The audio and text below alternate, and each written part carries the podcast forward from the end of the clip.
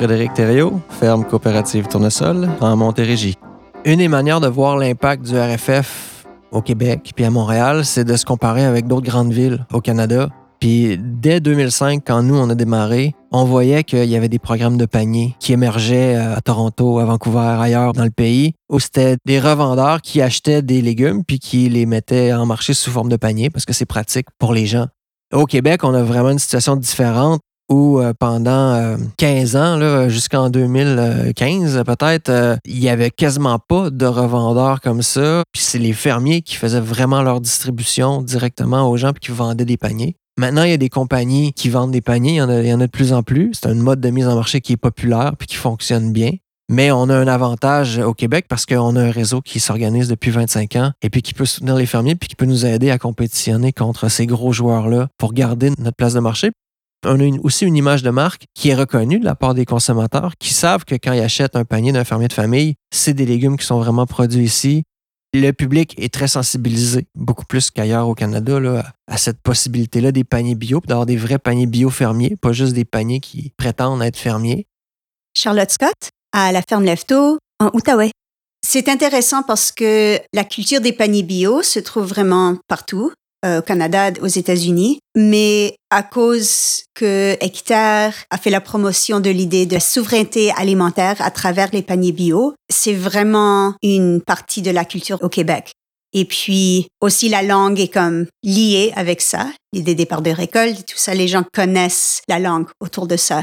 Et puis, je trouve que la communication des valeurs qui est liée avec le concept des paniers bio est beaucoup plus homologuée en français venu du Québec. Et je crois que c'est à cause que il y a eu vraiment un effort du côté société, des côtés des, euh, des non-profits comme Hectare, de vraiment faire une formation d'une culture autour des paniers bio et de la, la solidarité. C'est ça. Il y a un sens de solidarité au Québec et puis je crois que les gens aiment beaucoup l'idée de faire partie d'un mouvement. on en a des légumes, des carottes puis des navots, des betteraves puis des poireaux. Ah oh oui, on en a des beaux choux, des patates puis des tomates, on en a des rouges Bonjour et bienvenue tout le monde. Ici Ghislain Jutras et vous êtes à l'écoute de Nos Racines, le balado du réseau des fermiers et fermières de famille, une réalisation de l'Odyssée bio de Gigi.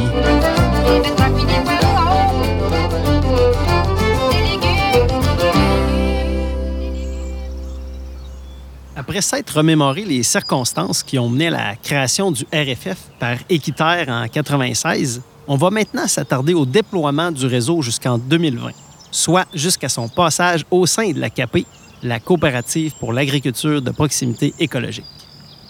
Précédemment, on a vu ensemble que l'agriculture soutenue par la communauté existait avant qu'Équiterre s'y intéresse.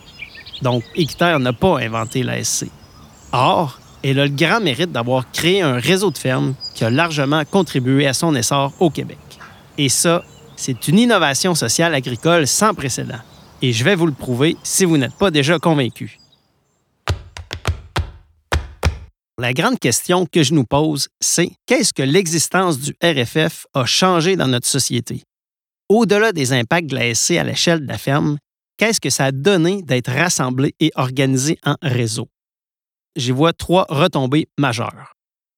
Primo, la popularisation des paniers bio à la grandeur de la province.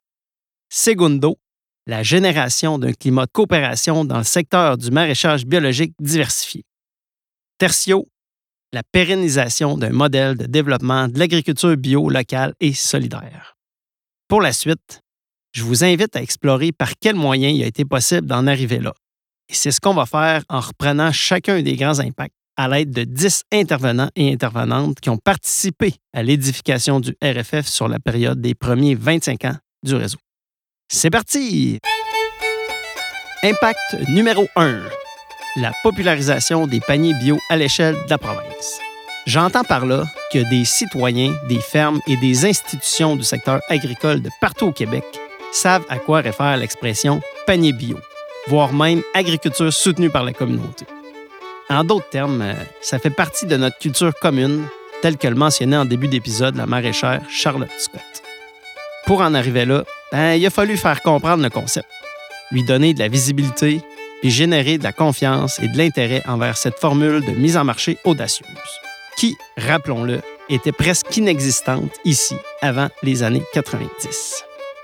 À mon avis, un des principaux coups de maître du RFF en ce sens-là, ça a été l'invention du terme fermier de famille au tournant de l'an 2000, puis de son adoption officielle en 2002 comme marque de commerce. Pour se rappeler toute la portée de cette locution, écoutons deux des fondatrices du réseau, Laure Varidel et Elisabeth Hunter, suivies de Frédéric Paré, coordonnateur du programme d'agriculture écologique chez Équiterre de 2001 à 2007, et d'Isabelle Jonca, coordonnatrice du RFF de 2002 à 2018. L'idée euh, de parler de fermiers et de fermières de famille s'est inspirée des médecins de famille, en fait, hein, de ce lien qu'on a avec euh, quelqu'un avec qui on a une relation liée à notre santé. Mais on s'est dit, dans le fond, ça devrait être la même chose avec ceux et celles qui nous nourrissent. On avait envie de connaître ceux et celles qui nous nourrissent, d'aller chercher ce sens-là et de faire le lien aussi entre alimentation et santé. Maintenant, je pense qu'il y a une conscience qui est beaucoup plus grande, mais euh, il y a quelques années, les liens entre la santé et l'environnement étaient moins euh, visibles, je dirais. Donc, l'idée de vraiment d'utiliser cette expression fermier de famille, c'était le lien, la relation qui était mise l'avant, puis aussi un désir, je dirais, de valoriser la profession. Parce qu'il faut se remettre dans le contexte de la fin des années 90. Euh, beaucoup de gens percevaient les agriculteurs comme c'était un peu des gens qui étaient euh, ben, un, lien beaucoup de pollueurs, en fait, là, cette perception-là. Puis moi qui suis fille d'agriculteur, ça me touchait euh, particulièrement. Je trouvais que ça, ça donnait de la dignité à ce métier, à cette relation-là. Puis c'est une reconnaissance de la contribution à la santé de ceux et celles qui nous nourrissent.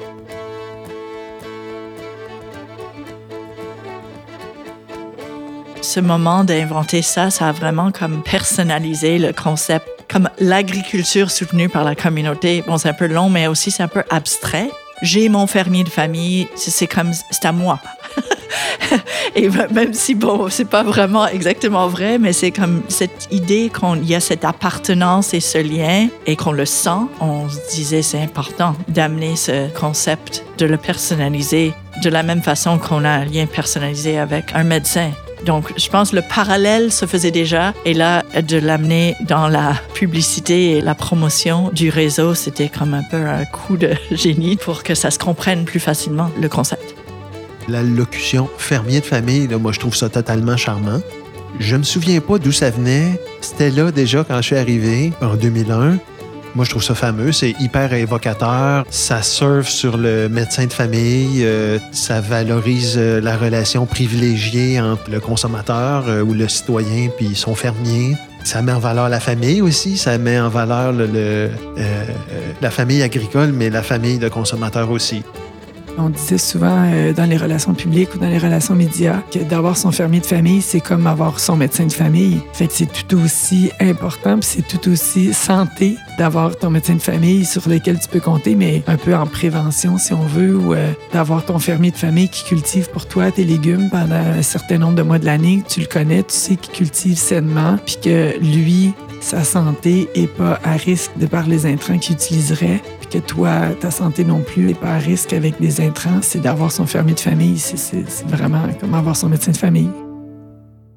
C'était bien beau d'avoir mis de l'avant une puissante expression. Fallait-il la diffuser?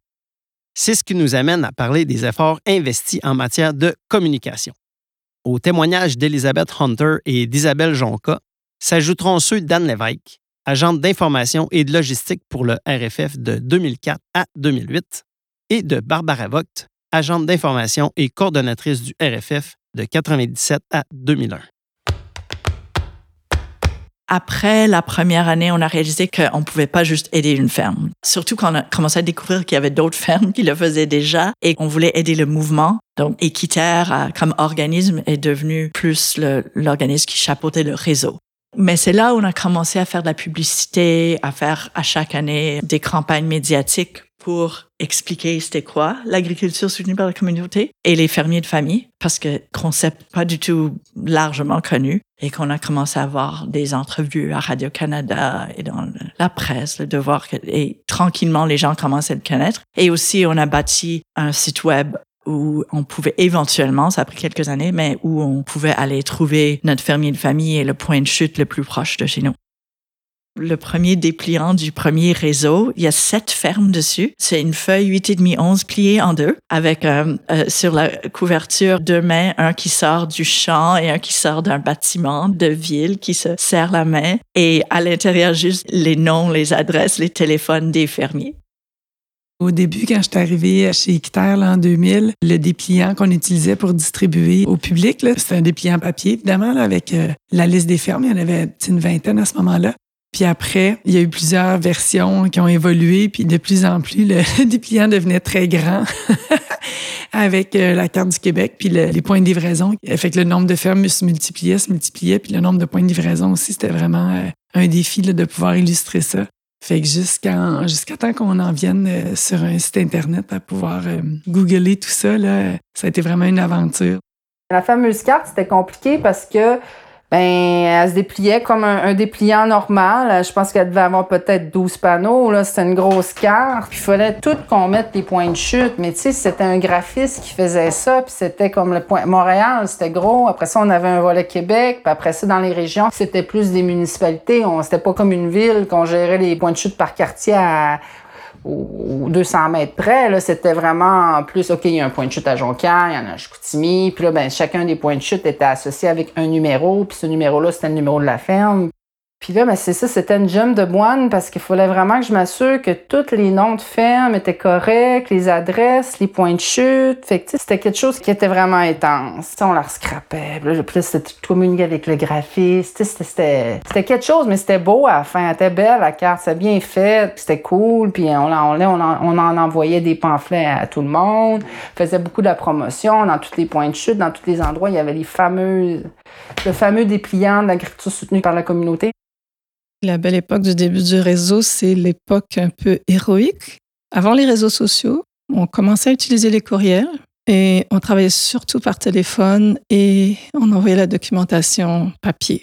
Et c'était quand même beaucoup de travail d'arriver à faire la publicité puis la communication, puisqu'on était à l'époque où il fallait imprimer des lettres, les mettre dans des enveloppes, coller les timbres, coller les étiquettes d'adresse. Donc, il y avait tout un travail manuel euh, et beaucoup d'heures euh, qui maintenant se résument à copier-coller une liste de contacts dans un champ euh, sur un courriel et puis taper send et puis c'est parti. ou afficher un post sur Facebook ou sur un autre média social. Donc, c'est vrai que la communication grand public était quand même très, très, très différente. C'est beaucoup moins facile à l'époque. Mais l'intérêt a été très fort quand même. À un moment donné, je pense que le retour dépassait un peu notre capacité de répondre, en fait. On s'attendait pas à autant de retours positifs de la part des consommateurs. Donc, il y avait construire une logistique de communication, d'information avec le public. Il y avait construire les messages aussi. On a parlé de soutenir des producteurs, on a parlé de avoir une meilleure alimentation pour les enfants, notamment limiter les résidus de pesticides dans l'alimentation en s'alimentant en produits biologiques. On a parlé aussi du fait que c'était du biologique plus abordable parce qu'on achetait directement aux producteurs. On a fait une étude de prix. Euh, en tout cas, on a essayé de structurer les différents messages qui pouvaient être intéressants pour le consommateur. Puis au début, c'est vrai que c'était très centré sur Montréal, mais ça s'est étendu. Donc, euh, les fermes aussi ont souvent elles-mêmes passé des communiqués ou des publicités dans les journaux locaux, ce qui a permis de développer euh, des groupes en région. C'était quand même important de pouvoir diffuser ça partout au Québec. Équiterre a aussi mené plusieurs actions en parallèle au projet du réseau des fermes en agriculture soutenue par la communauté qui ont contribué à augmenter la sensibilisation puis l'intérêt du grand public pour euh, les fermes biologiques du Québec. Euh, je pense par exemple au projet euh, Garderie Bio. Équiterre a aussi mené une campagne de sensibilisation qui s'appelait Moi je mange bio, donc, toutes ces actions-là aussi ont, contribué à plus faire connaître le bio et l'alimentation locale et à finalement continuer un peu le buzz, entre guillemets, autour des fermiers de famille. Un des éléments dont la contribution est certes importante, c'est peut-être le fait que le réseau était sous l'égide d'Équiterre. Ça, je pense que ça a été vraiment un point qui a été super bénéfique pour les fermiers de famille au Québec. La notoriété d'Équiterre, il a été pour beaucoup c'est Laure Varidel, quand elle était à la radio avec Marie-France Bazot, puis tout le monde s'en rappelle. Acheter, c'est voter. Les chroniques étaient tellement, tellement écoutées. Il y a tellement de gens qui l'ont connue là, puis qui ont aimé sa petite voix jeune, radieuse, mélodieuse. Elle a vraiment amené une prise de conscience importante. À cette liste de stratégies, on pourrait en ajouter quelques autres. Par exemple, le film documentaire La clé des champs en 96, qui a fait l'objet de l'épisode 5 d'ailleurs. Ou bien la campagne promotionnelle Diane, c'est ma fermière de famille en 2000. Ou celle de 2014, les fermiers de famille veulent vous adopter. Puis euh, ça, c'est sans compter les centaines de conférences et de kiosques d'information à travers la province. Ah, puis il y a aussi les collants J'aime mon fermier de famille qui sont euh, mérités une place de choix sur de multiples pare-chocs. En tout cas, avec toutes ces initiatives pour promouvoir la formule auprès des consommateurs puis des fermes, il n'est pas étonnant que la réponse fût au rendez-vous. Puis avec toute cette croissance, il ne fallait pas oublier de garder la confiance du public. Ça a passé par l'établissement de normes associées à l'image de marque des fermiers de famille, puis par la mise en place d'un processus de sélection des nouvelles fermes et de leur accompagnement. Rien n'a été laissé au hasard pour préserver la crédibilité du réseau depuis ses tout débuts. Barbara Vogt et Anne Lévesque nous en glissent quelques mots. Après l'expérience avec la ferme Roussel, en 96, il y a eu la création du réseau qui s'est nommé l'agriculture soutenue par la communauté à l'époque, donc avec sept fermes. Et puis, de fil en aiguille, ben, le réseau a augmenté en nombre de consommateurs intéressés et en nombre de fermes intéressées. Donc, toute cette période-là, des 87 à 2000, c'était beaucoup du travail de structuration un peu. On gérait pas la mise en marché, mais on gérait plus la communication et l'organisation et la structuration du réseau. Donc, il a fallu définir des critères. Qui est-ce qui pouvait être membre du réseau? de voir c'était quoi la définition de panier diversifié. Est-ce qu'il fallait être certifié biologique ou pas? Ça a été toute une discussion. Est-ce qu'on prenait des agriculteurs débutants ou des gens déjà bien installés? Parce qu'on ne pouvait pas s'embarquer avec des gens qui seraient trop débutants, qui n'avaient pas encore les connaissances et les habiletés techniques pour vraiment produire du maraîchage diversifié. Donc, il fallait avoir un certain nombre de critères de ce côté-là. Euh, mais la porte était quand même ouverte aux fermes en démarrage avec une certaine expérience de base. Il y en avait beaucoup, là, des nouvelles fermes euh, qui démarraient. On, avait, on les visitait. Ils ne rentraient pas dans le réseau comme, avec une carte blanche. On s'assurait qu'ils étaient sérieux et tout ça. On en refusait quand même des gens, on allait les visiter parce qu'il fallait quand même avoir un contrôle de qualité. Hein. On avait un comité on, on voulait quand même que le monde ait une belle expérience puis que s'il y jamais il y avait des mauvaises expériences, euh, ben que ça ça les coupe pas les autres qui font un bon travail là, parce que on le sait, hein, un, client insatisfait, euh, ça peut nuire beaucoup à la réputation d'une initiative. Là. Pour en savoir plus sur le processus de sélection et de soutien des nouvelles fermes, je passe maintenant la parole à deux fermières de famille. D'abord, Anne Roussel, la ferme Cadet Roussel en Montérégie, va nous expliquer le rôle du comité de suivi dans lequel elle s'implique depuis plusieurs années. Puis, c'est Clémence Briand-Racine de la ferme au Colibri en Outaouais qui va détailler le rôle qu'elle a eu en 2019 en tant que conseillère aux fermes du réseau, juste avant de devenir elle-même maraîchère. Le comité de suivi, c'est des fermiers du réseau des fermiers de famille qui se regroupent euh, généralement presque une fois par mois. Euh, ça dépend des, enjeux qu'il y a pour discuter euh, du bon fonctionnement du réseau. Fait qu'une de leurs tâches, c'est de voir aux fermes qui arrivent dans le réseau qu'elles soient bien outillées, euh, qu'elles aient euh, vraiment le soutien qu'elles ont besoin pour atteindre la qualité qu'on cherche dans le réseau au niveau de la communication avec les abonnés des paniers, mais aussi au niveau de la production des légumes, au niveau de l'organisation, pour que ces fermiers qui arrivent là ben, fassent un nombre de paniers qui est raisonnable pour leur euh, nombre de personnes qui sont à la ferme, qui ont des objectifs réalisables pour être sûr que le nom de fermier de famille soit sa coche, soit comme qui soit digne de son nom, en fait. c'est un peu gros de dire ça, mais en même temps, euh, quand on est fermier de famille, la, marque est faite, on le sait que c'est bio, on le sait que le fermier produit ses légumes, on le sait qu'il y a des échanges avec les autres fermiers du réseau, on le sait qu'il y, y, a un soutien derrière lui. Euh, fait que pour les gens qui connaissent pas du tout d'agriculteurs, ce qui est le cas de beaucoup de consommateurs, ben de pouvoir se fier à un réseau déjà établi, euh, c'est vraiment une chance et un, une façon d'acheter ses légumes qui est fiable. Donc, le comité de suivi aide à, garder ces normes-là.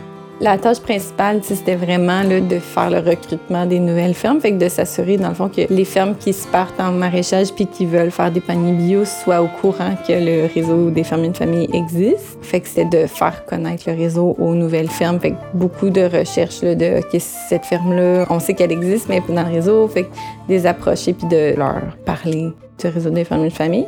Fait que tout l'été, dans le fond, avant que les inscriptions soient fermées. Puis après ça, les visites commençaient à la fin de l'été, début euh, septembre, pour aller visiter les fermes qui avaient appliqué pour rentrer. C'est comme, dans le fond, là où la conseillère est les yeux du comité de suivi, qui est formé de membres euh, du réseau des fermes d'une famille. Donc souvent des fermes quand même établies là, qui regardent le dossier puis qui posent des questions puis qui disent si oui ou non cette ferme-là a les reins assez solides pour rentrer dans le réseau.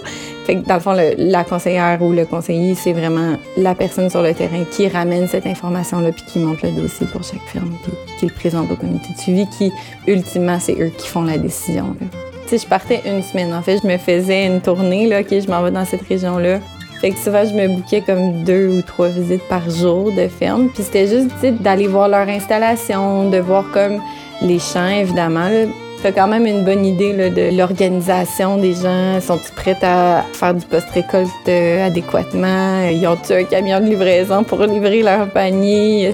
ils ont-ils de l'air complètement épuisés à la fin de la saison ou ça va? Puis juste de sentir un peu le pouls de comment que ces gens-là vont faire leur panier. Aussi répondre aux questions parce que ces gens-là, ultimement, c'est eux aussi qui vont décider s'ils veulent faire partie du réseau. Fait que pour moi, c'est important quand même d'être comme un peu ambassadrice du réseau pour comme leur faire part de c'est quoi les services qu'offre le réseau, puis c'est quoi la force là, du réseau, puis pourquoi il existe.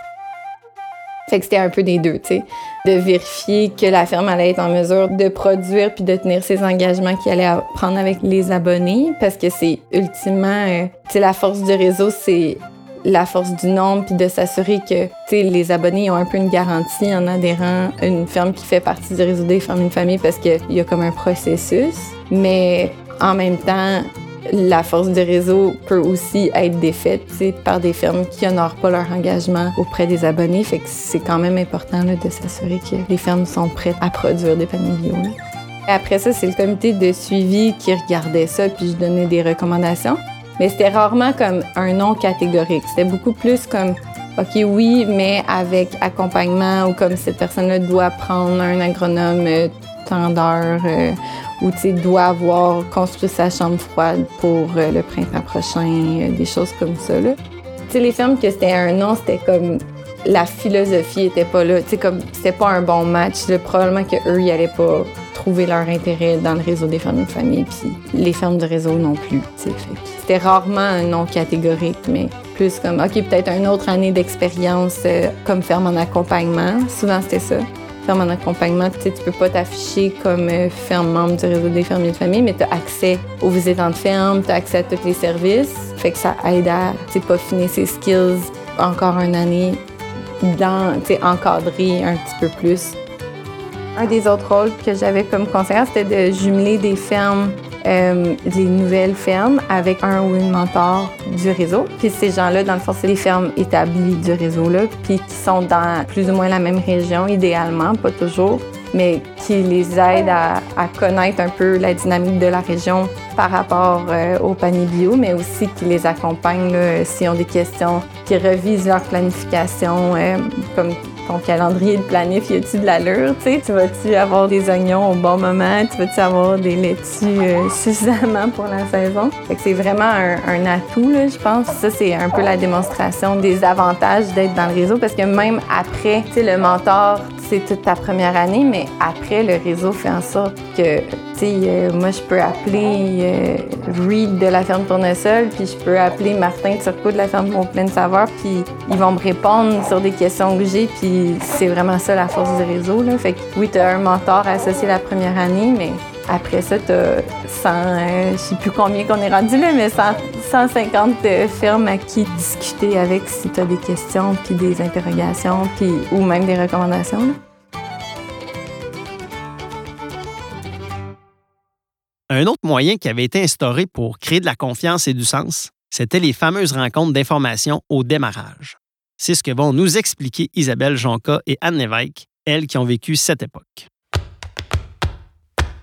Une des activités intéressantes puis importantes pour la personne qui était agent d'information et de logistique, je me souviens au début, puis ça a duré plusieurs années, c'était d'assister les producteurs dans la réunion au printemps qui tenaient avec les futurs abonnés de leur ferme, puis des fois avec les anciens aussi. C'était une occasion importante, euh, c'était un moment fort, en fait, là, pour que la ferme fasse connaître son expérience, son expertise, en fait, l'étape des fois où est-ce qu'elle en était, puis son projet de ferme avec euh, les variétés de légumes qui étaient proposées, comment ça allait fonctionner pour le point de livraison, puis par exemple pour les vacances, puis des choses comme ça, des questions. Puis là, les gens avaient l'occasion de poser leurs questions. C'était le fun parce que le producteur était plus à l'aise de parler de son projet, de où il en était là-dedans, fier et content de faire partie de cette formule-là. C'est d'une communauté de producteurs puis une communauté de mangeurs plus large. Puis Équiterre, on se faisait un point d'honneur d'être là euh, autant qu'on pouvait, puis autant que les producteurs aussi pouvaient en avoir besoin, pour que nous, comme tiers, on puisse amener justement la philosophie de la formule, phraser auprès des gens l'importance de leur rôle de citoyen. Ça, des fois, c'était des choses qui étaient peut-être plus délicates, ou euh, puis nous, on arrivait à bien trouver les mots, je pense, pour euh, dire aux gens qu'on était contents qu'ils soient là, puis que leur geste avait une portée importante, puis que ce qu'ils s'apprêtaient à faire comme geste citoyen, ça avait toute une importance pour soutenir cette ferme-là, des fois qui étaient dans ses démarrages ou des fois c'était une ferme d'expérience, mais de leur partager aussi le fait qu'il y avait tout un mouvement qui était en train de se créer, puis que à on avait à cœur aussi de développer ça avec eux. C'était cette occasion-là qu'on avait de dire aux gens, euh, vous vous apprêtez à soutenir cette ferme-là qui démarre. Ça va être une production biologique. C'est des gens qui se donnent comme mission de nourrir leurs concitoyens. Puis nous, à Équiterre, on est là pour soutenir cette formule-là, pour la voir se développer davantage, pour qu'il y ait plusieurs, plusieurs fermes au Québec qui puissent vivre de leur passion, puis qui puissent vivre décemment. Puis le fait que vous payez, par exemple, votre panier d'avance à un prix juste, un prix équitable, c'est comme, on leur disait aussi que c'était comme du commerce équitable à l'échelle locale. C'est un geste d'une grande portée, là, environnementale et sociale aussi, puis qu'on construisait un système alimentaire euh, différent, alternatif et euh, sensé, plein de valeurs euh, importantes. Donc, euh, moi, je me plaisais parce que j'avais le privilège aussi d'être en train de dire aux gens, vous êtes là, puis vous faites le geste individuel de payer vos légumes d'avance, mais vous faites tout un geste collectif. Puis là, je suis comme l'agence de rencontre. Ce soir, je vous invite à rencontrer, c'est comme un blind date. Je vous invite à rencontrer euh, celui avec qui vous le savez pas encore, mais vous allez probablement avoir un lien d'intimité. Puis moi, je trouve il y a presque une intimité justement à consommer les produits que quelqu'un fait. Tu sais, quand tu penses à la petite graine de carotte là, qui s'en va dans le champ euh, au mois de mai, puis quand on revient à l'automne, tu sais, puis le producteur les a sarclés, les a renchaussés, a passé plusieurs fois, euh, désherbés, arrosés, euh, bon, euh, surveiller qu'il n'y avait pas d'insectes nuisibles et tout ça, puis là, qui arrive avec une belle production, puis il nous l'offre, euh, sais, puis là, de se dire, ça va bientôt être le producteur qui va vous nourrir. Moi, je trouve a comme une, un geste intime, là, euh, un lien particulier qui, moi, m'allumait beaucoup, puis qui me mettait des étoiles dans les yeux, puis que, sais, chaque matin de mon travail de 17 ans à Équiterre, c'était mon pain puis mon beurre, là, de me dire, il y a des citoyens qui trouvent leur compte, puis il y a des producteurs qui vont en vivre décemment, puis c'est vraiment le fun. On expliquait aussi à travers ça le fait que les gens payaient une cotisation qui était rajoutée sur le prix du panier. Euh, lorsque je suis arrivée, c'était 5 Après ça, ça l'a monté à 10 après quelques années. On est monté après à 15 puis éventuellement à 18 pour pouvoir sécuriser davantage les ressources humaines qui travaillaient sur le projet puis avoir des coûts des franges pour faire des dépenses en fait de services aux fermes. Donc, on expliquait aux gens le montant qu'ils payaient, là, c'était pour, euh, pour soutenir le réseau, soutenir notre équipe. Puis qu'est-ce qu'on faisait dans notre équipe? En termes de projets connexes? Par exemple, on pouvait dire qu'on avait les réunions du réseau, puis que les producteurs participaient au sein d'un comité de suivi, qu'on animait ça et que euh, on développait chez Équiterre des projets connexes comme l'approvisionnement auprès des institutions, des garderies bio, qu'on était présent pour des revendications politiques lorsqu'on déposait des mémoires dans le cadre des commissions d'agriculture, des choses comme ça qu'on faisait valoir. Et on exprimait surtout aux gens que leur geste n'était pas non plus un geste nécessairement juste individuel pour leur approvisionnement avec leur ferme, mais qu'il y avait euh, tant de fermes qui faisaient partie du réseau, peut-être comme ils l'avaient vu sur les dépliants par exemple, mais des fois c'était le bouche à oreille qui les amenait. Donc c'était un ami, une connaissance du quartier, et puis les gens connaissaient pas nécessairement cette formule-là ou euh, l'ampleur que ça pouvait avoir. Donc, nous, on expliquait qu'il y avait tant de fermes, puis il y avait aussi des fermes associées qui offraient parfois des produits complémentaires comme des fromages, du miel, des fois c'était des pommiculteurs qui pouvaient aussi offrir des produits, des fois juste pour compléter dans les paniers. Donc, on expliquait ça, puis de leur expliquer, montrer que c'est un mouvement aussi citoyen de mangeurs solidaires qu'on voulait créer à Équiterre, et puis on amenait ça à leur conscience. Ça se faisait dans des petits points de chute un peu partout à travers le Québec. Puis euh, les producteurs, ben, quand on les rencontrait, ils étaient contents qu'on soit là. On arrive avec nos petits pamphlets, puis une petite présentation PowerPoint bien structurée. Donc c'était vraiment agréable. Puis c'était des premières rencontres avec leurs futurs partenaires. C'était moins dans les années 2000, c'était pas encore euh, super connu là, ce système-là, puis le fait d'avancer de l'argent, de cotiser une organisation, de pas savoir exactement ce que tu vas avoir comme légumes, c'était quand même un geste de confiance, un geste qui était assez révolutionnaire.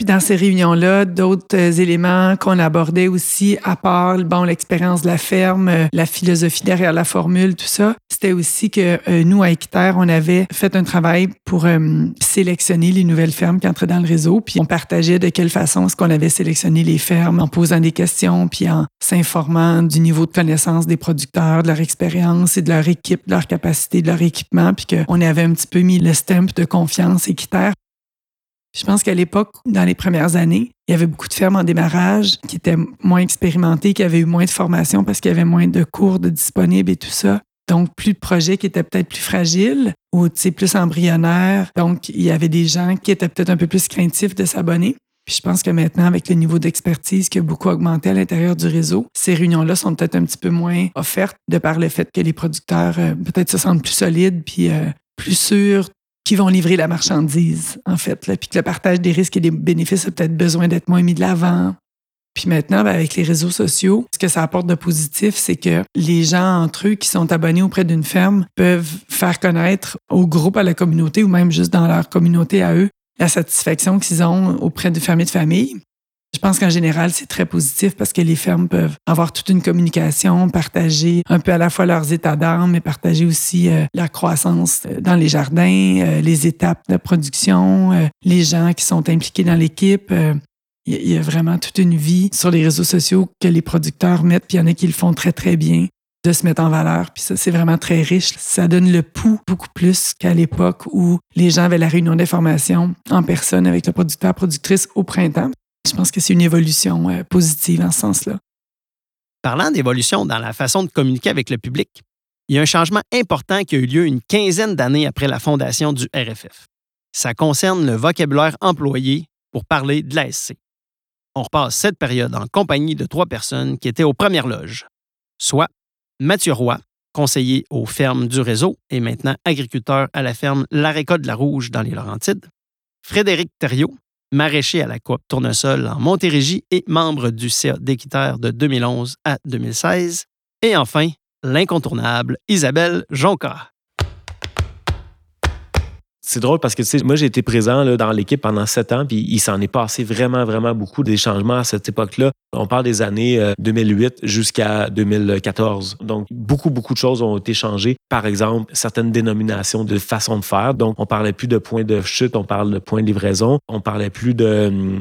Euh, ah oui, c'est ça. donc, on parle d'abonnés maintenant, on parle plus de partenaires. Et aussi, le terme ASC, euh, l'agriculture soutenue par la communauté. Ça, c'est quelque chose qui sonne aucune cloche dans la population en général. Peut-être certains convaincus, certains mordus, sais, comme un petit, un faible pourcentage. Mais explique ça à quelqu'un. Ah, tu sais, des paniers ASC.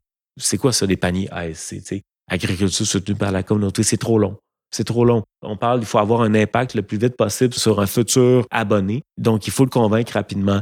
L'ASC, ça parle pas. Ça dit rien. Donc, qu'est-ce que c'est en fait? C'est quoi tu vends dans le fond dans la vie? Tu vends des paniers bio tu vends des paniers de légumes ou tu vends des paniers de viande. Ou, c'est ça que tu vends, c'est ça que tu produis. Tu produis des légumes bio que tu mets dans une boîte. C'est un panier bio. Donc, c'est comme ça qu'on va l'appeler à partir de maintenant. En 2013, il me semble, dans le réseau, on a fait une analyse marketing stratégique, puis euh, on avait décidé de changer le vocabulaire aussi, de- d'arrêter de parler d'agriculture soutenue par la communauté, mais de commencer à parler de panier bio, parce que c'est plus clair pour les consommateurs, d'arrêter de parler de point de chute, mais de parler de point de livraison, de vraiment dire des mots qui sont plus faciles à comprendre pour les clients qui sont pas euh, déshabitués. Et puis, là, on a commencé à s'appeler aussi non plus le réseau d'agriculture soutenue par la communauté, mais le réseau des fermiers et fermières de famille. Il y a eu quelques événements euh, qui ont motivé l'équipe du réseau des fermiers de famille à l'époque, mais aussi, bien évidemment, le comité suivi, le comité aviseur, donc le comité de producteurs membres du RFF à l'époque. C'était, ben, en fait, il y avait une baisse des abonnements. Pas plus compliqué que ça. Puis on se posait vraiment la question, mais comment ça se fait? Comment ça peut être possible? Puis en réfléchissant, sans même que ce soit une, planification stratégique, on s'est rendu compte que c'était, c'était, en- entre autres, l'appellation partenaire qui pouvait causer problème. Donc, il y a eu toute une réflexion dans ce sens-là et euh, abonné et, et désigné a été désigné. Puis ça vient rejoindre aussi beaucoup euh, ce qui vient de l'anglais. Par exemple, aux États-Unis ou en Angleterre, c'est des members, c'est des membres. Donc, si on traduit membre en français, c'est abonné.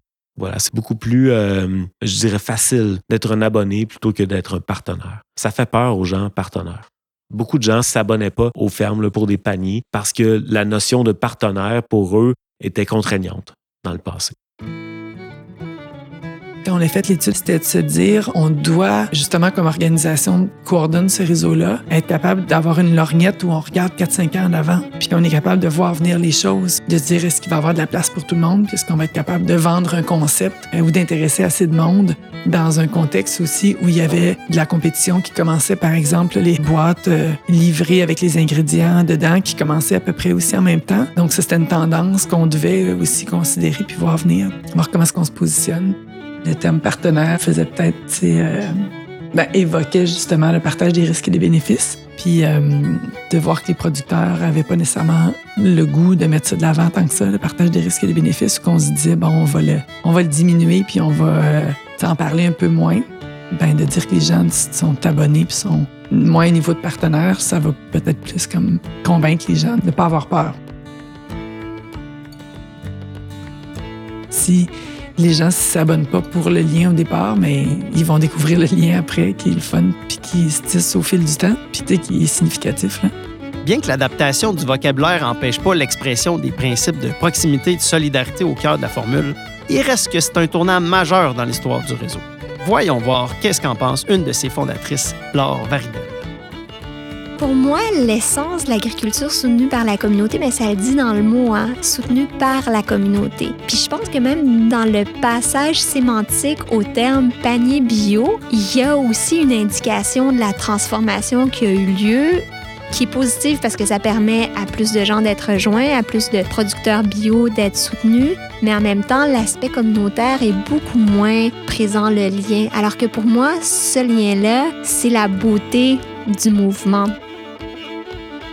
Le lien humain, le soutien, donc le partage de risques et de responsabilités jusqu'à un certain point, mais qui devrait aller au-delà du financier, au fait que tu payes à l'avance, qui devrait aussi susciter un- une envie d'aller sur le terrain. Mais en même temps, même ça, c'est pas toutes les fermes qui ont le goût d'avoir des citadins qui arrivent, euh, qui prennent beaucoup de temps, qui savent pas trop comment s'y prendre. Fait qu'il y a tout un travail de pédagogie à faire. Puis après ça, il faut respecter la réalité puis les envies de chacun. Puis je pense qu'il y a place à la diversité.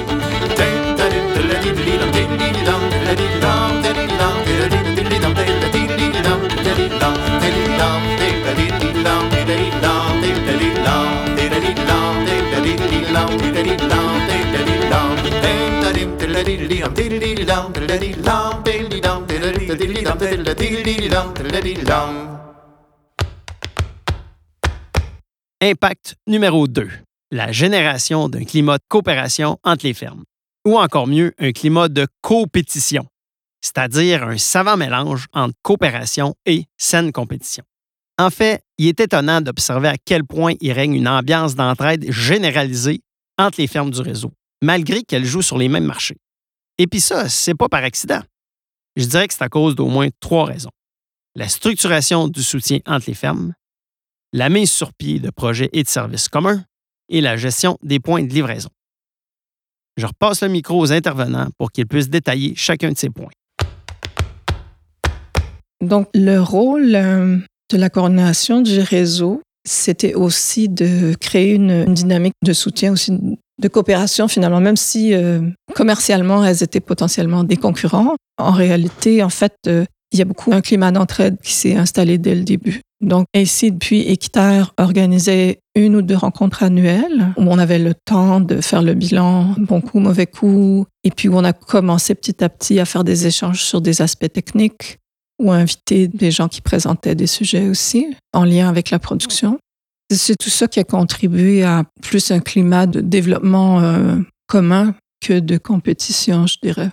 Et je pense que la mentalité des gens qui étaient là aussi était plus coopérative que compétitive malgré tout. Il y a eu quelques petites frictions, mais c'était quand même extrêmement mineur. Puis euh, il n'y a jamais eu de préjudice d'une ferme à l'autre, à ma connaissance et dans la période que j'ai connue finalement.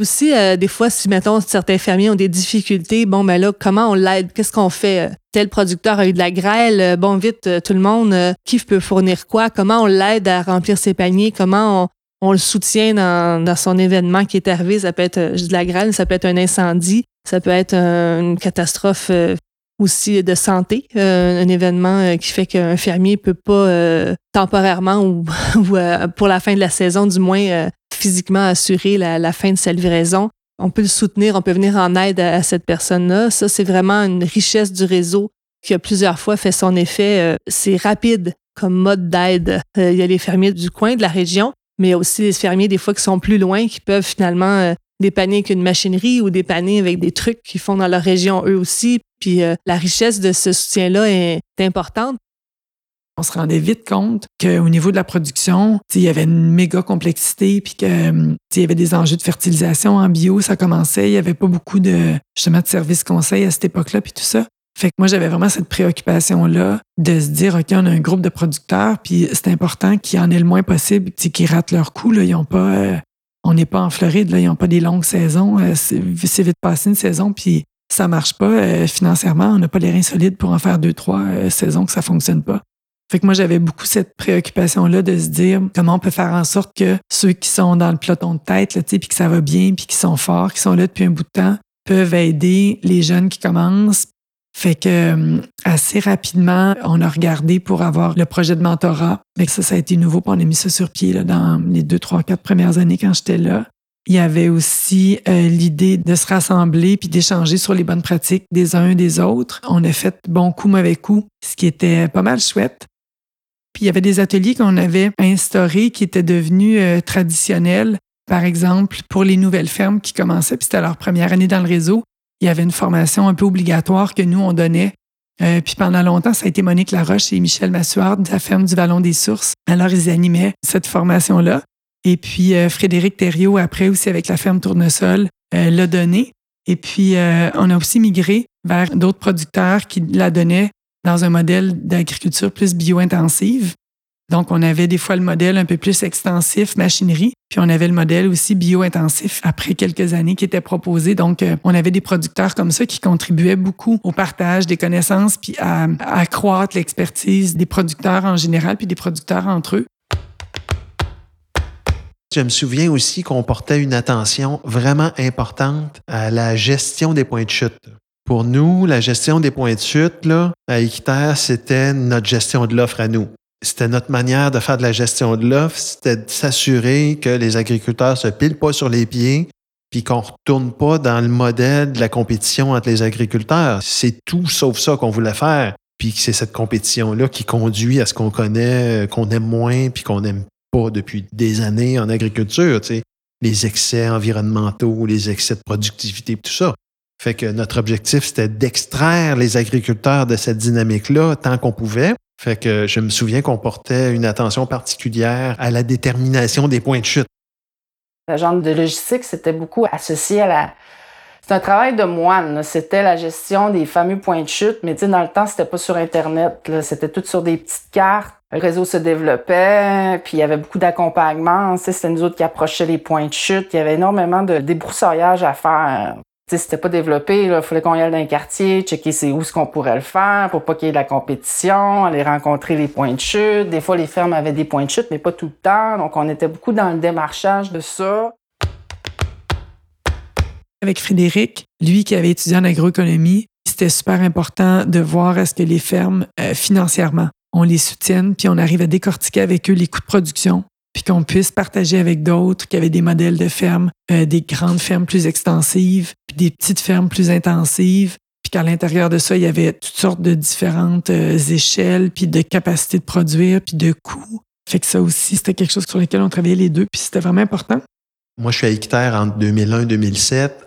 On est à l'époque où on essaie d'outiller le réseau d'agriculture soutenu par la communauté. Isabelle développe à ce moment-là un programme de mentorat. On développe aussi euh, une meilleure connaissance des coûts de production relatifs à l'agriculture soutenue par la communauté. C'est un projet qui est fait en collaboration avec la Fédération des syndicats de gestion de l'UPA, qui est une des fédérations de l'UPA. Ça, ça m'a amené à rencontrer les agriculteurs chez eux avec leur livre comptable. Puis là, ça, c'est moi qui faisais la collecte des informations. Donc là, euh, j'ai pas mis la main dans la terre ou bûché avec eux, mais j'ai vu les chiffres. J'ai été en relation avec euh, quand même, si je me souviens bien, 12 ou 15 agriculteurs qui avaient participé à ce projet-là. Puis tout ça, dans le fond, c'est une manière de professionnaliser un petit peu ce modèle-là, de l'asseoir sur de la connaissance, sur euh, quelque chose de plus solide pour faire des représentations pour le bien-être de ce type d'agriculture-là. Fait que c'était une période vraiment fascinante. Au niveau aussi financier pour les fermes, un des besoins qui est important, c'était pour que les producteurs fixent le prix de leurs légumes ou le prix de leur panier. Puis ça allait un peu de pair avec euh, l'analyse sur les coûts de production. Euh, Frédéric réalisait qu'il y avait des paniers, par exemple, des petits paniers qui étaient vraiment, vraiment pas chers, puis d'autres qui faisaient des petits paniers qui étaient pas mal chers, puis qu'il y en a qui avaient des gros paniers qui étaient vraiment pas chers. Bon, tout ça, tu sais, dans différents spectres aussi, mais que même pour le prix unitaire par légume, ou encore des fois c'était à la livre, ou c'est au casseau, il n'y avait vraiment pas d'uniformité, puis on cherchait pas non plus à avoir une uniformité dans le réseau, mais on cherchait au moins à outiller les producteurs parce qu'il y en a qui disaient, bon, ben nous, on regarde dans la circulaire, puis on se donne un petit pourcentage de plus. Mais on se rappelle qu'il n'y avait pas les sites Internet non plus pour fouiller euh, dans ce temps-là au début. En tout cas, fait qu'on a fait une veille sur les prix qu'on a faite pendant plusieurs années.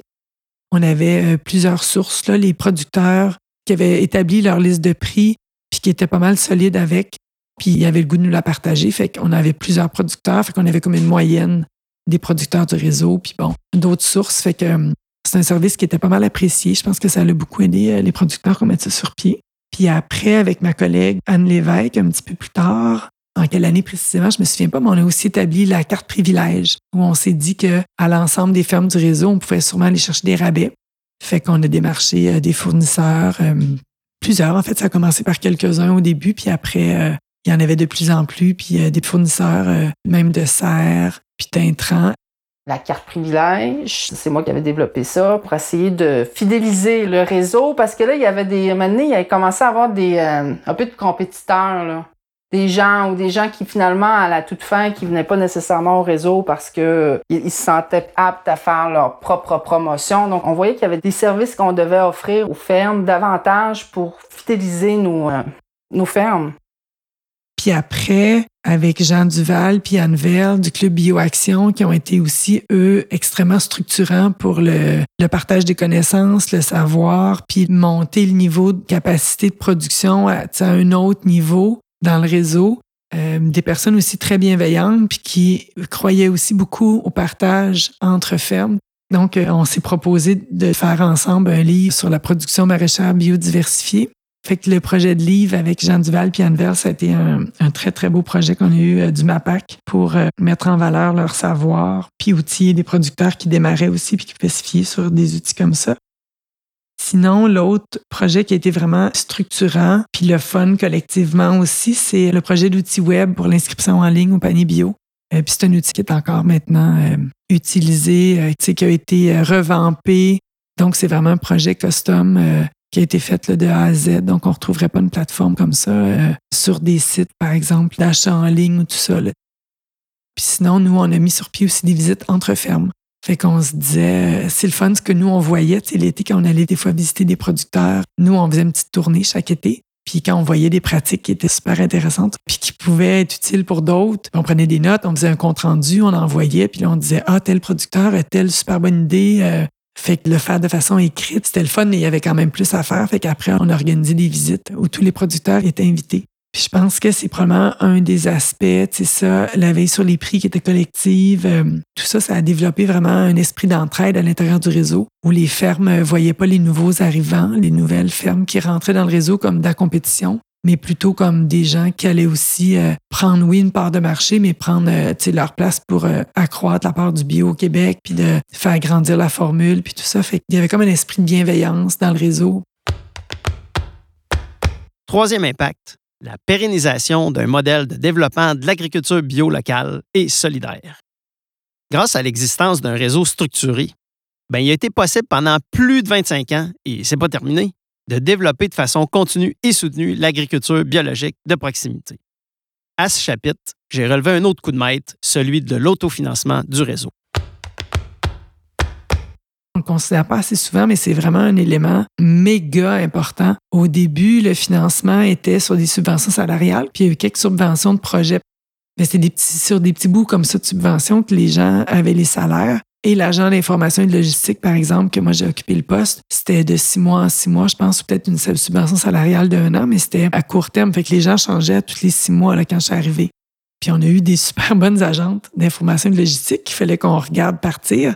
Puis là, on disait aux producteurs, mais si on avait plus d'autofinancement, puis on avait une liberté financière, on pourrait garder les ressources humaines. Ce serait un des aspects, mais on pourrait aussi avoir de l'attitude pour faire d'autres choses. Puis un des aspects qui a été bien qu'Elisabeth puis Barbara ont mis en place au départ, c'est qu'on demandait aux citoyens de mettre une contribution de 5 dollars par panier. Fait que ça, ça a été super important de faire participer comme les citoyens, de se dire, bon, mais c'est beau, vous achetez votre panier, mais aussi vous contribuez à faire naître un réseau d'entraide, un réseau où Équiterre va donner un coup de main pour embarquer d'autres fermes comme ça, puis aller chercher d'autres citoyens, puis ensemble, on va faire euh, grossir la formule, puis on va nourrir plus de monde, puis on va cultiver plus d'hectares euh, de façon saine. C'était de faire valoir où est-ce qu'on pouvait s'en aller collectivement avec plus d'autofinancement, ne serait-ce qu'au niveau des ressources humaines, puis après de se dire on pourra payer aussi pour des trucs de promotion, puis euh, on pourra faire plus d'activités d'échange. Puis ça assurait aussi d'être capable d'avoir les ressources humaines proportionnelles au nombre de fermes qui augmentait, puis au nombre de services qui allaient en augmentant aussi le fait d'avoir une permanence justement euh, à Équiterre, euh, d'année en année, de suivre les trucs, de connaître les fermiers, le fait que ce soit moi ou Barbara qui était là cinq ans avant moi, elle connaissait les producteurs, puis quand on avait euh, d'autres employés, mais c'est ça qui est important à donné aussi de se dire, ben, au lieu d'être toujours ces subventions salariales, de pouvoir garder les employés, ça amenait une continuité, de connaître les défis de certaines fermes, de développer un lien. Tu sais, il y a quand même eu beaucoup de liens humains derrière cette coordination-là. On se connaissait, euh, capable de se parler des problèmes, capable de se parler de comment est-ce qu'on peut collectivement euh, faire les choses, amener les choses plus loin, mais prendre le pouls. On se visitait. euh, on faisait des tournées de visite l'été sur les fermes. C'était comme notre projet numéro un, mais on devait visiter euh, 30, 40 fermes là, durant l'été. Puis c'était, oui, jaser, mais c'était aussi prendre le temps de comment ça va, c'est quoi les défis. euh. Puis moi, c'était beaucoup plus ça qui me touchait puis qui me rejoignait. C'était pas mal plus le comment ça va, tu sais, ça se développe-tu correct, c'est assez solide, êtes-vous serein, êtes-vous plus capable, y a-tu des, c'est quoi les enjeux? Moi, c'était beaucoup plus l'humain que la production puis dans les champs. Un peu avant que moi je commence, euh, ils ont eu l'idée géniale, euh, fondatrice du réseau dans le fond, euh, de commencer à charger un 5 pour chaque part de livraison. Avant ça, c'était toujours une question que Équiterre fallait qu'ils trouvent des subventions pour payer un employé. Puis là, ben, quand tu es un organisme communautaire puis que tu cours après les subventions, ben, il y a plein de rapports à faire sur ces subventions-là. Puis finalement, tu te générer un peu de temps pour les activités que tu veux vraiment faire, mais tu fais bien l'administration à essayer de trouver de l'argent. Et puis là, ben, quelqu'un a dit ben, peut-être qu'on devrait charger 5 dollars sur chaque panier, puis mettre ça dans un pot, et puis c'est ça qui va financer le- l'employé pour notre réseau. Puis ça a été vraiment un moment fondateur quand ils ont décidé de faire ça, parce que ça a créé toute une autonomie financière qui, euh, fait l'envie de notre réseau maintenant à travers euh, le monde. Puis le 5 est devenu euh, 10, est devenu 12, puis maintenant est à 18 parce que euh, on s'est mis à en faire de plus en plus avec notre organisation là, du réseau des fermiers et fermières de famille. Petite mise à jour. Prenez note qu'à partir de 2024, la cotisation est de 24 et quelques sous. Et puis ça, c'est central à notre organisation d'avoir mis en place ce mécanisme d'autofinancement-là qui a été euh, maintenu en- euh, ju- jusqu'à aujourd'hui, puis qui fait en sorte qu'on peut se lever un, budget nécessaire à avoir quelques employés qui travaillent à faire tout un travail de promotion des fermes, qui travaillent à faire toute une coordination entre les fermes et à faire rayonner puis à développer le réseau. Toujours en lien avec la pérennisation des activités du réseau, j'aimerais ouvrir une parenthèse pour souligner un changement historique et inattendu qui mérite ses explications. C'est le transfert de gouvernance, c'est-à-dire le passage du RFF du giron d'équitaire à celui de l'AKP en 2020. Pourquoi l'organisme fondateur s'est départi d'une si belle œuvre? Isabelle Jonca et Frédéric Thériault clarifient pour nous la question. La petite histoire du départ du réseau des familles de famille d'Équiterre émane du fait que dans la foulée du gouvernement Harper, qui a voulu inspecter les pratiques de plusieurs groupes environnementaux au Canada, les groupes avaient souvent un discours assez critique des politiques de ce gouvernement-là et donc on a vu des audits nombreux auprès de plusieurs groupes euh, qui avaient des statuts de bienfaisance, par exemple, et qui étaient questionnés. Donc là, le gouvernement est venu voir, euh, auditer les livres, euh, les finances de ces organisations-là. Donc à travers cet audit-là, Équiterre a été blanchi, si on veut, au niveau de la part du budget qui allait en travail politique, si on veut, plus de revendications politiques. Euh, pour recevoir une lettre du fédéral qui disait que le projet Réseau des fermiers de famille avait des visées euh, pécuniaires et des visées qui visaient à soutenir financièrement des entreprises privées et donc que ça convenait pas avec la mission d'organismes de charité à travers lesquels on peut pas faire des actions qui vont favoriser le développement d'entreprises privées de facto. Donc nous on a d'emblée contesté ça puis dit que non, on faisait pas euh, des actions comme ça et ça a été refusé. Donc, on était menacé, si on veut, Équiterre de perdre son statut d'organisme de charité ou encore euh, de devoir euh, se départir de ce projet-là ou encore euh, d'arrêter de faire la promotion, la sensibilisation l'éducation du grand public pour s'abonner à ces fermes-là. Ce qui était allégué, là où il y avait une porte ouverte, c'était vous pouvez continuer de faire la promotion, la sensibilisation de l'agriculture écologique, de l'agriculture solidaire, des liens solidaires entre mangeurs et agriculteurs, mais le fait que vous listiez certain nombre d'entreprises et pas d'autres, le fait que vous ayez euh, dans votre réseau, si on veut, certaines entreprises et pas toutes les entreprises. Donc, on parle pas de l'agriculture biologique en général, mais on parle de ces entreprises-là qui font partie du réseau des familles de famille, de ce projet-là. Donc, ce projet-là dans Équiterre apporte un bénéfice financier de par le marketing, si on veut qu'on faisait du marketing social, mais ça restait du marketing quand même. On payait de la publicité. On avait un site Internet séparé de celui d'Équiterre, mais bon, tout près, tout ça. Donc, euh, on a perdu notre argumentation dans ce sens-là et on était très surpris parce que c'est pas ça qu'on s'attendait de l'audit du gouvernement euh, qui allait ressortir. On n'a pas vu du tout ça venir. Puis on n'est pas assez proche de garder le réseau de se dire on pourrait faire la fondation équitaire qui elle sera avec le numéro de charité et avoir une branche équitaire avec des projets éducatifs, euh, des projets de démonstration terrain comme euh, le projet de panier pour les écoles de levée de fonds écoles enracinées ou encore le projet d'approvisionnement local ou les revendications politiques. Puis on aura la fondation qui elle lève des fonds c'était très, très orchestré au niveau du conseil d'administration d'Équiterre, au niveau de la direction générale. Puis en même temps, l'AKP démontrait aussi un intérêt pour reprendre le réseau des fermiers de famille. Donc, l'AKP était contente de reprendre la coordination et sentait qu'elle était mûre pour avoir plus de parts de décision. Fait que ça s'est fait comme ça, là, de façon bien intentionnée des deux parts. Dans le fond, ça a été positif, ça a été très intéressant. Dans les dernières années, mon implication au sein d'Équiterre, ça a été aussi pour assurer une transition, parce que les fermiers de famille, on a décidé de déménager, en quelque sorte. On était dans le parapluie d'Équiterre. On voulait euh, simplifier les choses d'une certaine manière. Et puis, d'un commun accord, on a dit, ben là, les fermiers de famille, ils ont créé la KP, il y a plein de dédoublements. En fait d'avoir deux organisations, on a de la misère à avoir du monde qui s'implique euh, dans les deux organisations, et ainsi de suite on devrait euh, se regrouper puis faire une seule organisation. Et puis du côté des il y avait un gouvernement Harper conservateur qui euh, avait lancé des audits à, tout le monde qui travaillait sur la question des changements climatiques. Donc, eux, ils avaient demandé à Équiterre de restructurer les choses par rapport à leur projet de réseau des fermiers de famille. Donc, dans la conjonction de ces deux besoins-là, on a dit, ben, peut-être que ce serait intéressant que le réseau des fermiers de famille devienne son propre organisme. Puis là, on a décidé finalement de l'amalgamer avec la CAP. Mine de rien, on vient de récapituler les principales réalisations des premiers 25 ans d'histoire du réseau des fermiers et fermières de famille. C'est à ce moment-ci que j'en profite pour dire un grand merci à tous les employés, bénévoles, agricultrices et agriculteurs qui sont investis dans le développement du réseau de 96 à aujourd'hui. Grâce à votre implication, il a été possible de générer un réel impact positif d'est en ouest de la province, et même plus.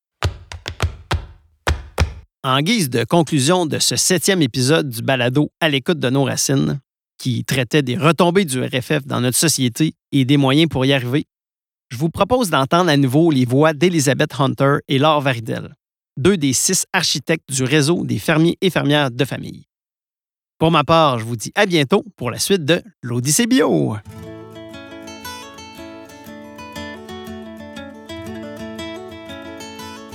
C'est sûr qu'on espère qu'on va continuer de repousser les limites du nombre de partenaires et fermes qui font ce type de projet, mais même en restant relativement petit dans l'écosystème de l'alimentation et, même du bio au Québec, je pense qu'il y a quelque chose de hum, fondamental et de profond dans ces projets-là qui ajoute comme une espèce d'élément euh, inspirant et euh, profond dans notre système alimentaire au Québec on peut pointer le réseau des fermiers de famille pour dire ça, ça se fait.